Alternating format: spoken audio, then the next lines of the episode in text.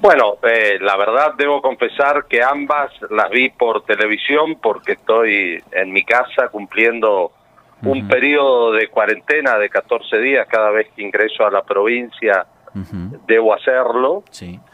como cualquier ciudadano. Sí, sí. Así que lo que lo que vi en realidad fue por televisión lo que pasaba en Buenos Aires, en otros puntos del país y también aquí en la ciudad de Posadas y algunas otras ciudades del resto de la provincia por las fotos y, y videos que mandaban los que participaron de esas marchas. La verdad Sí. que no no me pareció que haya sido motivada por el odio, eh, me parece que eso más bien es un cliché y habría que preguntarse por qué tanta gente aún en situación de aislamiento y sabiendo las consecuencias que puede tener por ahí juntarse o lo que sea, decidieron de todas maneras salir a manifestarse. Me parece que más que negar o encasillar en un sentimiento este tipo de manifestaciones populares,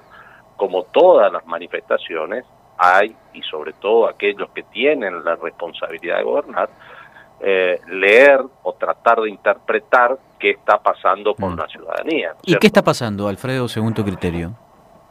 Bueno, mira, yo creo que son factores concurrentes y escuché de muchos colegas tuyos ayer, sobre Mm. todo de los canales que son adictos al gobierno nacional, eh, decir que era una marcha que no tenía eh, una consigna clara, etcétera, etcétera.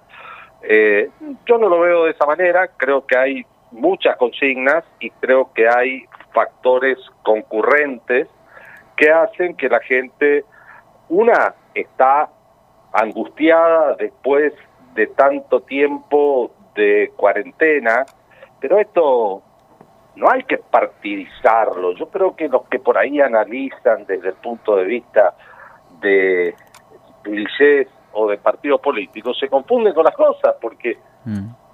la gente después de más de cuatro meses de encierro, de estar con sus libertades individuales restringidas por un motivo o por otro, lo que puede parecer una tontería, pero para aquel que eh, se le murió un familiar en este tiempo y no pudo ir a despedirse, para el que tuvo un sobrino, un nieto y no pudo conocerlo todavía por la situación de aislamiento, para aquellos que no pueden ir a visitar a sus seres queridos, son cuestiones que psicológicamente y afectivamente, emotivamente los van car- cargando. Y hay válvulas de escape, como por ejemplo esta movilización del el día este, lunes. Que de alguna manera eh, hacen que la gente quiera expresarse, quiera expresar su hastío por tanto encierro, y, y no estoy cuestionando la medida en sí mismo del encierro, digo sencillamente describo lo que pasa, eh, lo que aparentaba ser una cuarentena, lo- el, el nombre lo dice, cuarentena son 40 días, terminó convirtiéndose en algo mucho más largo, algunos sectores mm, de eh, la economía están con problemas, verbigracia el turismo, una actividad tan importante en nuestra provincia, y, y quienes se desempeñan en esas actividades, la gastronomía, otra de ellas, vinculada al turismo, por supuesto, Sí. están pasando momentos difíciles desde el punto de vista económico. Obviamente que cualquier válvula de escape que encuentren que les permita demostrar su disconformidad, eh, la van a aprovechar. Entonces, me parece que eso no está motivado por el odio. Y después hay otras cuestiones que sí son más de fondo y tienen que ver con algunas acciones del gobierno nacional, como por ejemplo introducir al debate la reforma del fuero penal federal en el medio de una situación de, de cuarentena o de pandemia o de emergencia sanitaria, eh, a todas luces no parece algo prioritario. Ahora, eh, escuché muchos también plantear de que se inició la campaña electoral de cara a las elecciones del año que viene. ¿Coincidís con eso? No, para nada. Me parece que si así fuese, las marchas tendrían un cariz político, irían tipos con pancarta política diciendo vote por fulano, vote por mengano, o por lo menos de carácter partidario. Por lo que yo vi, nada de eso ocurrió aquí en Misiones y tampoco me pareció verlo en las imágenes que proyectaba la televisión de lo acontecido en otros lugares de la Argentina. Eh, para ir cerrando, Alfredo, y te agradezco mucho eh, estos minutos. Eh, ¿Qué sigue después de esto?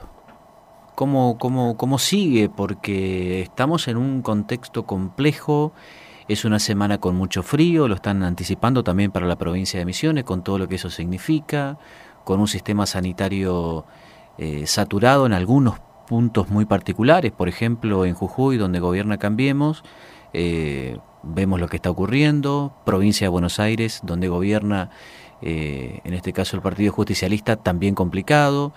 Digo, ¿y ahora cómo sigue?